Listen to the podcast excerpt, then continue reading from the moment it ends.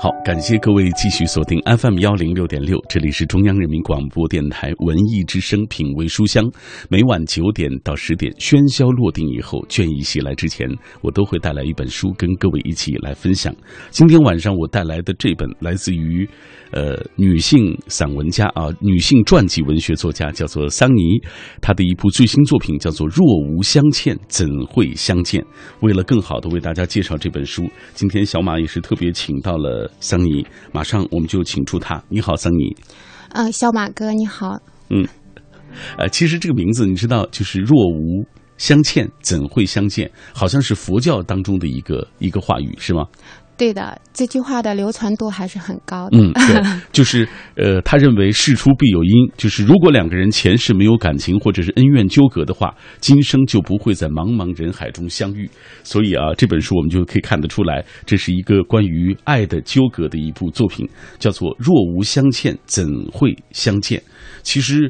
呃，熟悉桑尼作品的朋友一定都知道，桑尼前几年也写过有关于民国的这些传奇女子的作品啊。那为什么你会对那样的一个时代的女性特别关注？桑尼？嗯，这么说吧，其实嗯，更多的是喜欢民国那个时期的氛围。嗯。那个时期，尤其是二三十年代的老上海，就是什么夜来香的歌曲啊，水粉胭脂、百乐门，还有旗袍，还有我最爱的张爱玲，嗯，对我来说都是一个就是很大的吸引力。嗯，哎，你说你你喜欢张爱玲啊？从什么时候开始喜欢她的？嗯，大概应该是初中的时候吧，好早了。好，他是你爱情启蒙啊，差不多。好，今天我们就来听一听桑尼啊写作这本书的种种的感受。若无相欠，怎会相见？什么样的原因啊？这其实是写到十三对民国著名的恋人之间的呃一个纠葛啊。其实你特别用了一个呃所谓。以情书来作传啊，这个角度非常特别。今天有很多人也在说啊，说以情书啊切入作传是非常有趣的一种写作的方法啊。怎么会想到这样的一个特一一个角度的？嗯，写民国题材啊，就是我之前写过几本，就像您说的，嗯嗯，最最具吸引度的，我觉得还是大师他们那些文字，尤其是情书里面的那些文字，真的是太美了。我本身也是学中文的吧，对文字的美感就是还是比较没有抵抗力的。嗯，看到呃 好的文字啊，我都是呃去会用研究啊、探究的方式去去看，然后更多的也想。就是让大家更多的来知道这个东西，来看到这个东西。嗯嗯，所以这些年其实这个收集资料啊等等，这就是一个很长时间的一个过程啊。是的，然后会去图书馆呀，会去书店呀，会去网上，凡是能够找到这些资料的地方，我都会去找。嗯，但是这本书又不仅仅只是一个资料的一个堆砌，更重要的实际上它是一个再创造的一个一个过程，就能看到很多你个人的这种。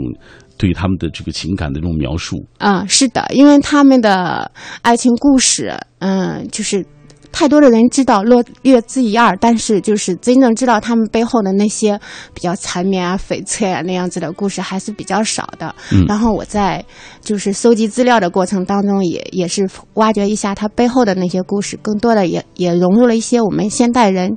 对爱情的一个观点。嗯，好，那接下来我们要透过一个短片来对这本书做一个详细的了解啊，来自于桑尼。若无相欠，怎会相见？十三对爱得最深的民国情侣，把爱情存入上万字的情书里，燃烧青春，灼痛爱情，铭记一生。今晚分享：若无相欠，怎会相见？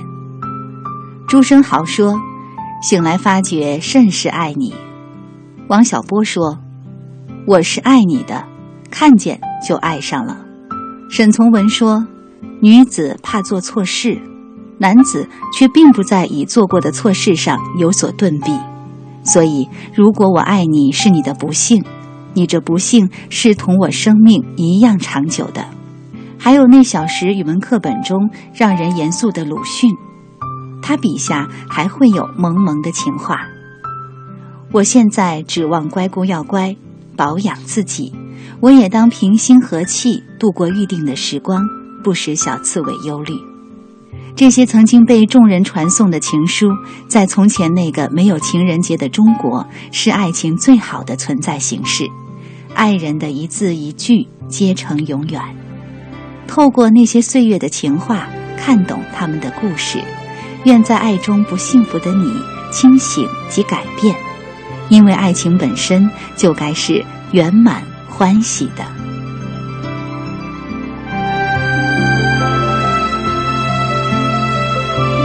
桑尼的这本书是非常唯美的一本，不仅文字美啊，而且整个他的这个书籍的装帧也非常美。嗯，若无相欠，怎会相见？他写到十三对民国才情恋人的缱绻情书。呃，我特想知道，就很多人也在问这样的问题，说情书到底在他们的这个爱情当中起到了怎样的作用？桑尼。哦，曾经有一段时间，微博上比较流传的一句话是说，那时车马。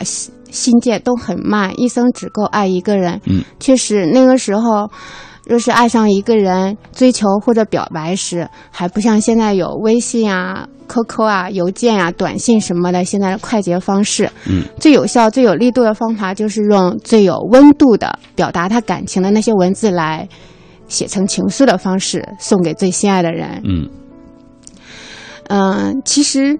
嗯，我是八零后嘛，然后在我小时候还是能够收点情书之类的，但是现在的孩子估计很难收到了吧？没错，没错啊，现在写情书的人很少了啊。是的，因为大家这个通讯方式发生了改变。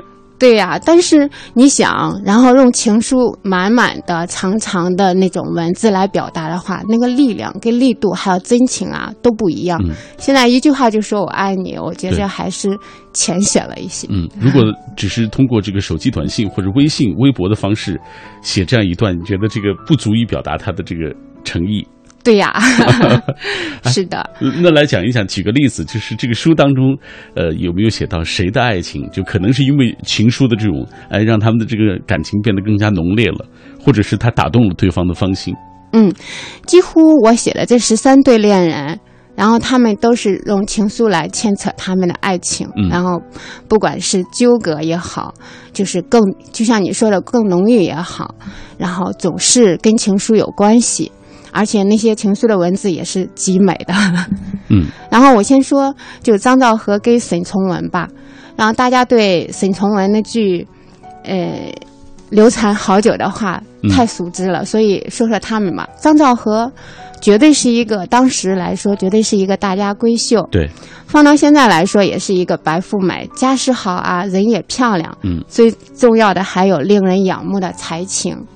当时追求他的人可以用箩筐来计算，嗯，他自己也很调皮，他就 给那些追求者们编上了青蛙的编号。当时沈从文可是十三号青蛙，就是青蛙十三号。对的，对的，嗯。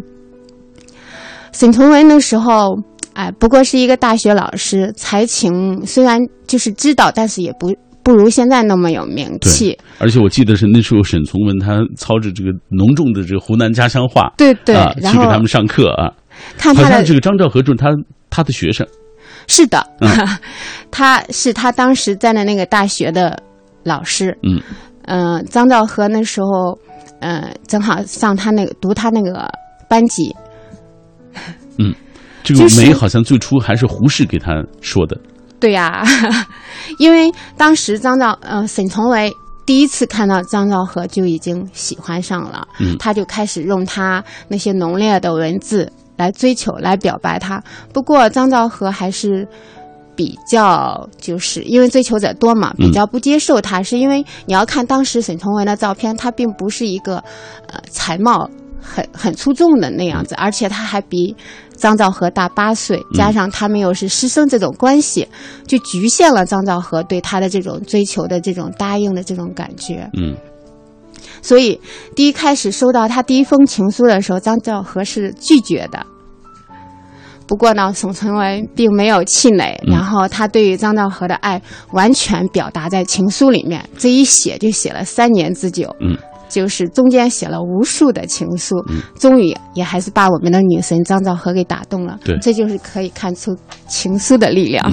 刚才你说到，就是这个沈从文写给张兆和的最动人的那句话，就是“我行过许多地方的桥，看过许多次的云，喝过许多种类的酒，却只爱过一个正当最好年龄的人”，是吧？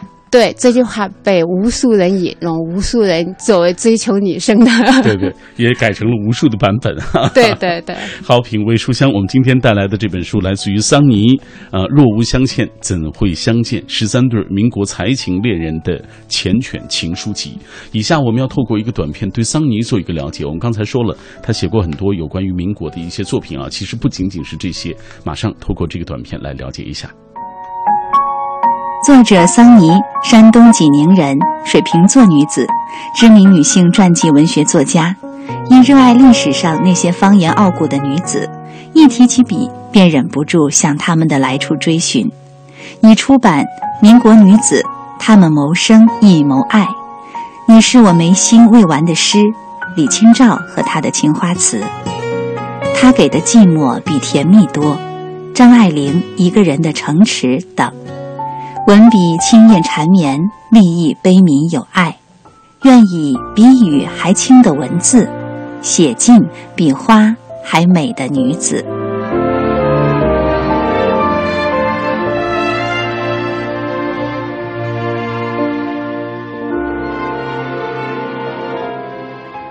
嗯，刚刚。这个短片我们了解了桑尼的相关的情况，了解了他近些年的这些作品啊。桑尼其实也是一个文学编辑啊，也是一家图书公司的文学编辑。这两年，桑尼，你有没有发现，呃，就是做编辑的出书的比例特别高？你觉得是什么原因？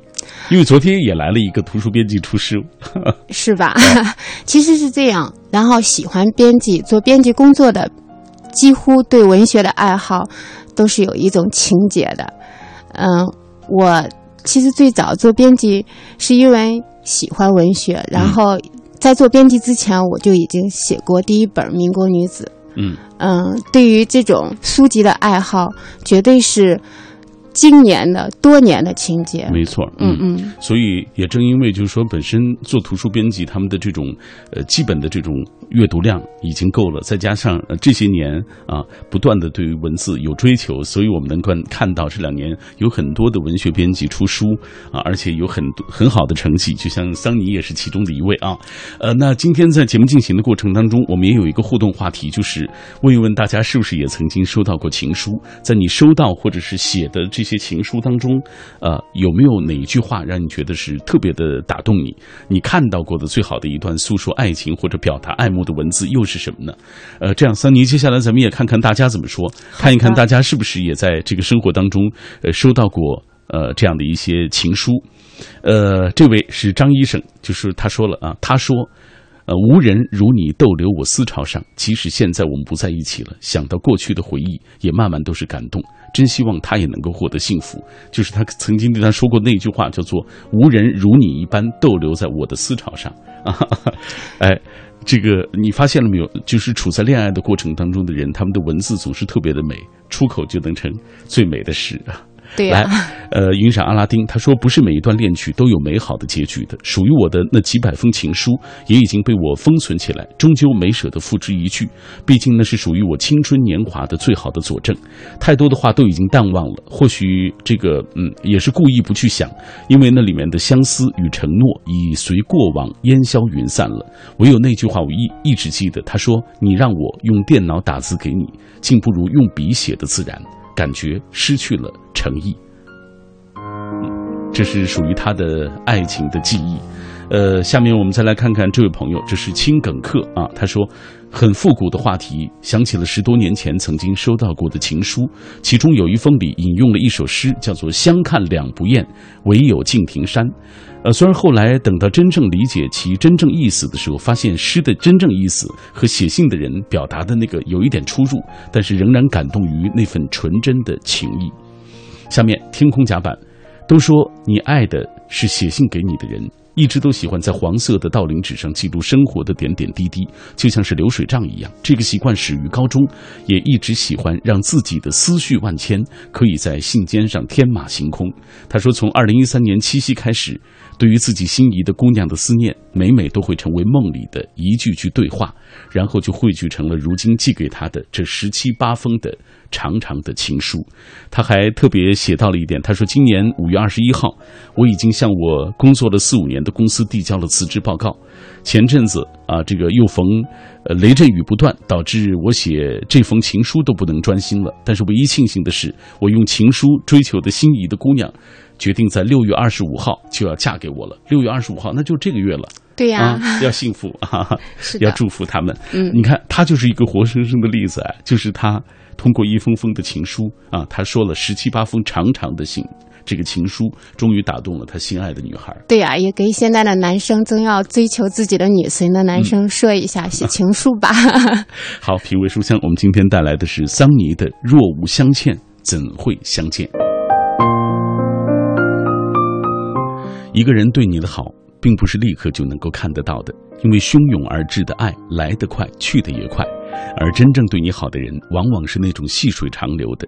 你可能会怪他没有付出真心，但是在一天天过日子当中，却能够感觉到他对你无所不在的那些关心。这算是最好的爱情的一种方式吧？啊，这段文字当然是也是微信平台当中有朋友留言留下的。那今天我们为大家介绍的这本书也是关于爱情的，这就是女性传记文学作家桑尼的最新作品《若无相欠，怎会相见》。这本书是从情书的角度出发，揭秘了十三对著名的民国情侣的故事。在那些单纯而动荡的日子当中，他们为每一封信而狂热，也珍惜着每一寸相。爱的好时光。今天在节目进行的过程当中，欢迎各位能够加入我们的讨论当中啊，也晒一晒你曾经收到过的情书或你写的情书当中，呃，让你都觉得很很感动的一句话，或者是你看到过的最好的一段诉说爱情或者表达爱慕的文字。呃，这样，桑尼，接下来咱们看看大家留言。今天说到爱情啊，说到情书，每个人都或多或少的能够说上一些话，所以今天晚上的微信、微博显得特别的热闹。微信平台这位是。玲玲，她说：“现在是电子时代了，随便一个微信就可以传情达意。想想收到情书已经是六七年之前，那个时候我还在读初中，别说情书了，现在啊，他说连一个告白都没有了。关于爱的告白已经都没有了，好吧？啊，还是要这个不要关闭那扇向往爱情的门啊！来，自然啊，他说的很感动。他说记得老公给我写过的一封信。”啊，那时候我们还刻意的不去说那是情书。他说他在信中写了这样一段话，我永远记得。老公说：“我要学会啊，你所有爱吃的菜，我要了解你所有的喜好，我要永远陪在你的身边，给你切切实实的幸福，我要给你看得见的爱情。”对于我来说，老公是这么说的，现在他基本上也是这么做的，因为他做的饭就是我最爱吃的。风信子的花语啊，这是一位阿姨，她说好羡慕啊，美好的文字表达爱情的情书。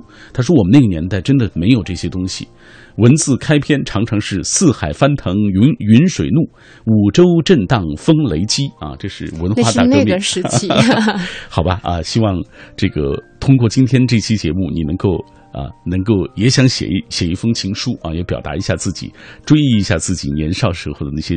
呃，情感，来，呃，下面这段啊，这是月下秦萧何，他说：“我收到过的情书当中最好的一句话是，就算有一天我们分开了，也要各自好好的生活。”好像这不特不算是特别美好的情书，不过这也最美好的祝福。是啊，嗯，然后下面这位他说：“我听过最好的一句话是，毕业之后我来娶你。”现在不知道他毕业了没有？梨花微雨凉，他说唯一的一封情书啊，他说还还特地留下那个人的名字，他说谢谢你李海卫啊，这是我生命当中留下的啊接到过的第一封情书，也是最好的一封情书。呃，还有这是子墨啊，他说我收到过的最好的情书，其中有一句话说懂得你的欲言又止，了解你的词不达意，哇。好好默契，都是诗人，都是诗人啊！其实这这句话好像我知道，这两年也是比较火啊，大家在网络当中流传的比较多。千里橙子他说，一封书信贴上一枚邮票，带着他对我满满的思念与牵挂，走遍万水千山，来到我的身边，一笔一画都写出内心深处的想念。拿着他书写的信，可以触摸。信纸和字里存留的温度，看着字里行间所有的一切都浮现在眼前，能感受到他在写信时的那个样子。这时思念漫上心间，慢慢品读来往的信，整个人都沉浸在里面，满是一种挂念，真好。嗯。有人给他写情书，并且啊，这个一封封书信远自万里而来，这个感受是不一样的。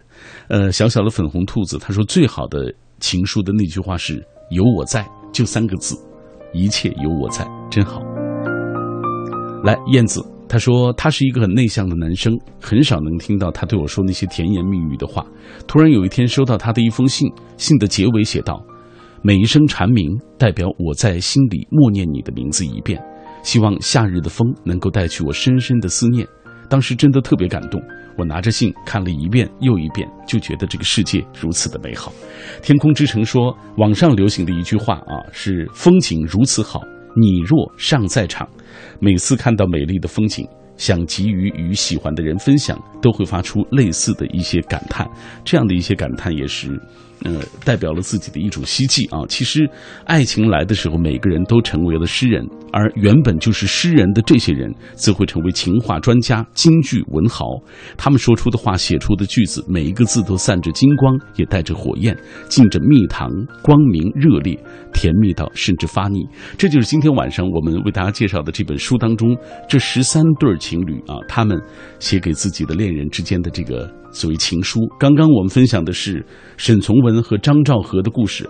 这样，桑尼，我们接下来，呃，继续跟各位来分享，比如说这个大家比较熟悉的，像徐志摩和陆小曼的爱情，也是曾经这个留下呃一段佳话的，来给大家讲讲。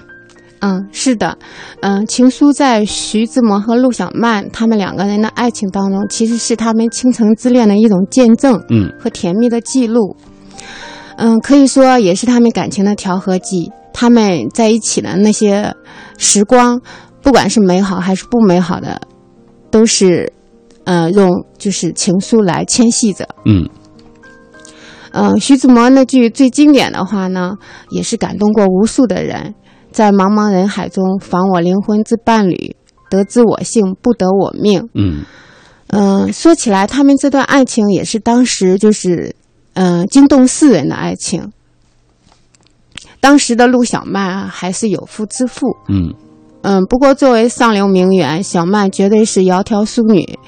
大才子徐志摩看到她第一眼就对她倾心，当天他就文采斐然的为她赋诗一首。嗯，写的是那首，那时我凭借我的身轻盈盈的粘住了她的衣襟。这首诗也一下子就把陆小曼给征服了。看来就是文字有温度的文字，嗯，对于爱情的 点燃还是极大的力量。嗯，一个是窈窕淑女，一个是江南才子，一个是寒露的玫瑰，一个是抒情的这个诗人啊。所以这样的两个人啊，这个电光火石的相遇啊，然后展开了他们的爱情。其实就你刚才说的，呃，这是一段。说实话，这是一段被后世诟病了很多年的爱情。对的，因为当时你刚才说了，陆小曼是有婚约的。对，但是因为这个婚约对他来说是一种束缚，媒妁之言的嘛，然后没有爱。嗯，这个陆小曼与自己没有什么情绪的丈夫啊，产生不了半点感情。对，但是这个人他是当年，呃，好像是哈尔滨警察局的那个局长，是吧？对，是一个很大的官儿呢。是一个很大啊，对。呃，所以其实对于他们两个人来说，这段在社会上也是引起了很大的这种争议啊。对，官宦对于陆小曼这种就是特别浪漫的女子而言，其实是多少有点排斥的，因为官宦她比较官，嗯，就是比较硬，她不会像徐志摩这么有才情，这么浪漫。嗯，所以徐志摩对她的信都出，就是文字占了好大好大一部分，尤其是情书。其实他们结婚之后。嗯，小曼后来整理的爱美小札，也是因为徐志摩的那些美好的文字，让大家记住了他们这对恋人。嗯，好，呃，其实有一段要给大家读一读啊，就是诗人完全是被消融在陆小曼散发出的风情里的，要不他也不会如此的盛赞陆小曼啊。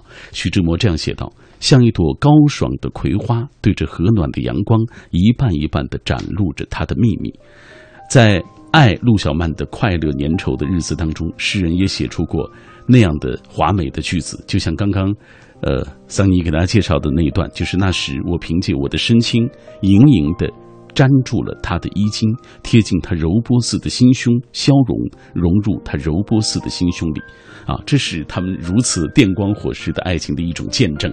呃，当然，最后这个所谓他们这个爱情没有一个最好的结局了，我们都知道啊。嗯，呃，但是不管怎么说，曾经徐志摩通过这样的一些情书的方式征服了。呃，民国的这样一个才女，也是一个名媛陆小曼的芳心。对，而且，呃，陆小曼当时还是有家室的人，所以让她能够放弃她的家室啊，跟这个陆呃徐志摩在一起也是不容易的一件事情。嗯，来，我们接下来继续要透过一个短片了解这本书的相关的内容。若无相欠，怎会相见？是知名女性传记文学作家桑尼的最新作品。桑尼曾出版过多本记录民国女子的书，积累大量粉丝。其文笔清艳缠绵，立意悲悯有爱。这本书从情书的角度出发，揭秘了十三对儿爱得最深的民国情侣：沈从文、张兆和、朱生豪、宋清如、瞿秋白、王建宏、郁达夫、王映霞等的爱情故事和生活点滴。希望能给爱恋中的人一些启发和温暖。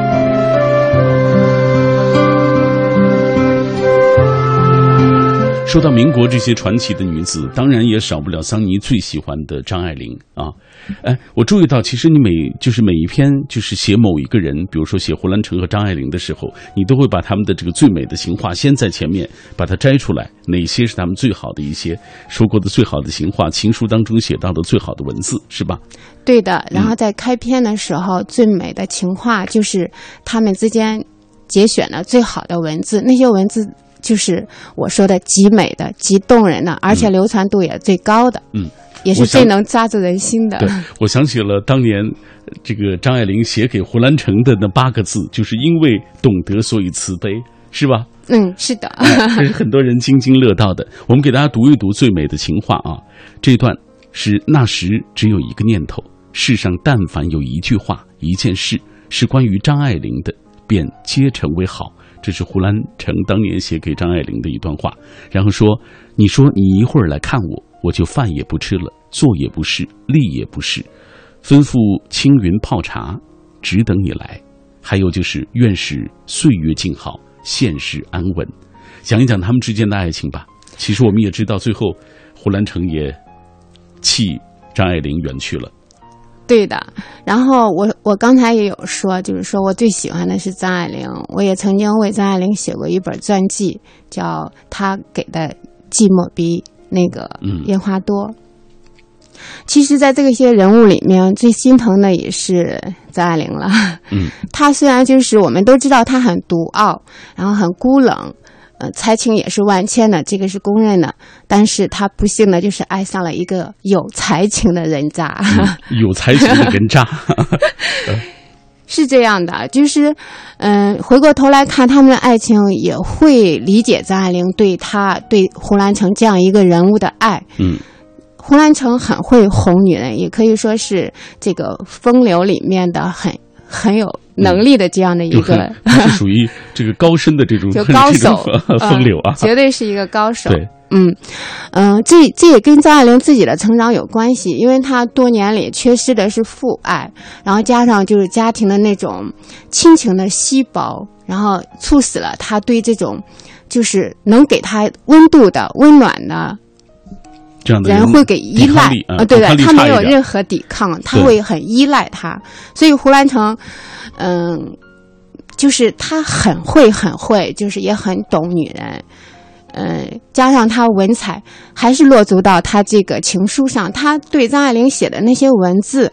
确实，对于张爱玲这样一个才情的女子来说，都是没有抵抗力的。我们都知道，胡兰成的文字绝对是色彩莲花的那种，对，绝对好。嗯，我们给大家读一段吧。啊，好的。一九四四年初春的某一天，闲来无事的胡兰成在南京家中的花园里，边晒太阳边读《天地月刊》。当他读到一篇文章时，他不觉身体坐直起来，细细的把它读完了一遍又一遍。这篇文章的作者就是张爱玲。就此，胡兰成便只觉世上但凡有一句话、一件事是关于张爱玲的，便皆成为美好。于是几经周折，问苏青要了艾琳的地址，欣然前往其居住的常德公寓。肉桂粉色的常德公寓大楼，鹤立鸡群于闹猛的街头，一如张爱玲的行头。虽不是什么华贵的衣料，却自有一番惊艳在里头。平原渺渺，山河浩荡。胡兰成纵然可是平可平是王侯，也是无法扬止他那正大鲜容的容貌的，因为彼时的艾琳喜僻。啊，不喜应酬交际啊，他喜欢安静，不喜欢这个应酬交际。所以，当他出现在张爱玲的公寓门前的时候，其实张爱玲是拒绝的。但是。这个胡兰成就像刚桑尼说的，他真的是一个，呃，说实话是一个无人能及的这个多情的才子啊。他素来有着锲而不舍的精神，固执的将一张字条从门缝里塞了进去。他在字条上写下自己见他的初衷以及对他的仰慕，末了还留下了住址、电话号码，并且用俊秀的字迹签上自己的大名三个字。胡兰成，就是这三个字，在当时还是有惊动山河的力量的。而当艾琳看到胡兰成三个字的时候，心即被惊动，耳闻他的这个才情啊，所以他也有有了要去拜访的心。张爱玲那时还是有些犹豫的，但是在细思量之下，才于第三天打电话给胡兰成，说要去看他。不久就到，于是就是这张字条改变了他一生的情愫。胡兰成觉得他是《陌上桑》里的秦罗夫，《与琳琅》里的胡姬，有着一旦深静的动人；而艾琳则在他的面前低到尘埃，开出花朵的艳美，一颗少女的心有了萌动。我发现桑尼的文字也特别美啊！谢谢啊！来给大家讲一讲，其实后来他们之间的这个爱情啊，呃，是怎么发生了一些变化的？其实还是要归结到胡兰成多情吧。然后他在，他在跟艾琳就是结婚之后，然后还是又出轨了，爱上了那个护士小周，然后还给就是一个情，就是他还有一个情妇，这样子的情况下，艾琳，嗯，在在他爱上这些人的时候，其实是他在逃难的过程当中，因为大家都知道他被通缉，是，嗯，所以这个过程当中他还不忘。去找这种乐子，其实对于女人而言，尤其是对于就是傲气的张爱玲而言，其实这样的伤害很大。没错，嗯，就是在她其实，在目睹了他的出轨的状态下，艾玲还是就是翻山越岭，想就是就是找到他，想要挽回他。嗯，不过呢，当当他看到他给他的情妇。在一起的那个镜头，他觉得一切都可以要放下了，因为他发现他就是这样一个人，没有办法将一个心就记到他身上的这样一个人，可以爱，但是不能，就是。给到就是他安全感，所以你看，嗯，呃，桑尼，你说张爱玲再八面玲珑，再有才情万丈，如若遇不上一个真正提起暖心的好男人的话，一生终究还是要以遗憾收场的。像他，就像你这本书当中所写的，像张爱玲这般艳绝的奇女子，也没能例外。一支笔写尽人世的情爱，却也未能逃脱掉人生若只如初见的那些感伤。是的，哎，我们今天在节目进行的过程当中，很多朋友都通过微博、微信的方式，在跟我们一起分享听到这本书的一些种种的感受。当然，也说到了自己这个听到过的最好的情书啊。亮，这是我们的一个老朋友，他说我们是八十年代谈恋爱的人啊，那时候爱人告诉我一句话，我就下定决心要去嫁给他。他说：“爱人只说了我要给你做一辈子的饭。”其实最平淡的才是最真实的爱情。哎，所以这样的爱，你看就特别的打动人心啊。对的。呃，今天大家可以继续通过微博、微信啊，跟我们一起来分享你听到过的那些最动人的呃情话，或者是你情书收到过的情书当中写到的最动人的一段，来继续透过短片了解这本书。看他们的故事，悟自己的人生。我们要互相亏欠，不然怎会相见？不然凭何怀缅？在人生还如初见时，张兆和并不爱沈从文，但日子久了，沈从文在三年多的时间里写下的那大量绵密的情话，让他有了心动的感觉。沈从文用极浪漫的文笔为张兆和编织了一个爱情。我愿爱你，像你爱我。这是四十六岁的韩青庆对七十六岁的梁实秋的爱情回忆。他们的爱情褪去了狂热，温馨美好的，让时光都从容起来。他们每天写给对方一封情书，一起慢慢变老，一起散步，一起喝茶，偶尔还会拌两句嘴，睡一张床，听着彼此的呼吸。爱到最后，却成了最亲密的老友。这也许是爱人间最悲伤的结局。胡适和威廉斯的爱情就如此般，特别是威廉斯这样一个倔强的美国姑娘，在胡适已放弃他们的爱情之后，仍然为了爱而甘愿做他最亲密的老友。他与他们的书信共度了五十年，终身未嫁。从前的中国没有情人节，却有很多情书。从这些情书中，我们看到了那些文豪的爱情，如此多样，又如此美好。虽有甜蜜、苦楚或悲伤，但在那单纯而动荡的日子里，他们为每封信而狂热，珍惜着每一寸相爱的好时光。就如朱生豪对宋清如说的：“接到你的信，真快活，风和日暖，令人愿意永远活下去。”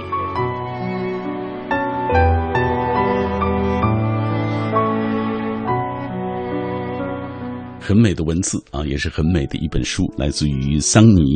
若无相欠，怎会相见？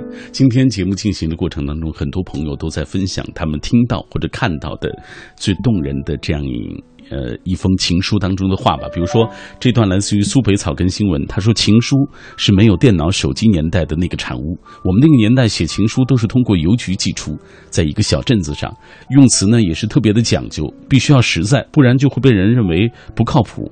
情都用在现实当中，甜言蜜语是最能打动女孩的心的。但是你如果不不付诸于行动，早晚会出问题。他说现在离婚率这么高啊，都是只谈情不付出爱，情书看得人心动不已，但是现实总是残酷的。来，我曾经为你写诗，就引用了刚才桑尼所说的那段话。他说从前的日色变得很慢啊，都变得都特别慢，车马邮件都很慢。一生只够爱一个人啊，这也是非常动人的一段话啊。来，呃，下面这位他说这是 enemy，他说老爸老妈结婚那么多年了，其实也没谈过什么所谓结婚纪念日，也没庆祝过，也没见过他们牵手。老妈也曾埋怨过老爸不够浪漫。我问他，那你干嘛嫁给他？老妈说没办法，当年就是看上他了。这也是我听说过的最浪漫的一段情话。嗯，其实我们通过这本书介绍了十三对民国的这个才情恋人，他们之间的这个缱绻情书啊，呃，当然他们最后的爱情都发生了各种各样的变化啊，这是。呃，可能有的人啊一辈子相守，始终不离不弃；但是有的人早已经忘却了曾经的海誓山盟，另许情分。有些只是把当做梦一场，回望时不过笑笑而已。但是不管怎么说，曾经他们相遇相伴，走过一段路，或长或短，各自有命，终究还是美好的一件事情。呃，我不知道桑尼在写作这本书的时候，你想通过这样一本书，你表达什么样的一个一个一个态度或一个情愫？其实还是想让大家在爱情中，就是不要数着过日子那种，而是就是让每一个日子都过得真实，变得有意义。嗯嗯，也是愿就是祝愿就是所有在爱中的人可以清醒改变，看他们这些故事可以自成圆满和欢喜。嗯。嗯，那我们今天这本书就到这里啊。我们最后也就像木心所写的那个《从前慢》当中所说的一样，早先少年时，大家诚诚恳恳说一句是一句，呃，就是一句一句的情话，传递出他们的满腔爱意，让我们在看懂他们的故事的同时，也听了那么多最美的情话，呃，让我们相信还会有新生温暖的这些爱情。这就是桑尼最大的一个心愿了。OK，以上就是今天晚上品味书香和各位分享的全部内容，感谢大家的收听。听，明晚欢迎大家继续锁定 FM 幺零六点六的品味书香。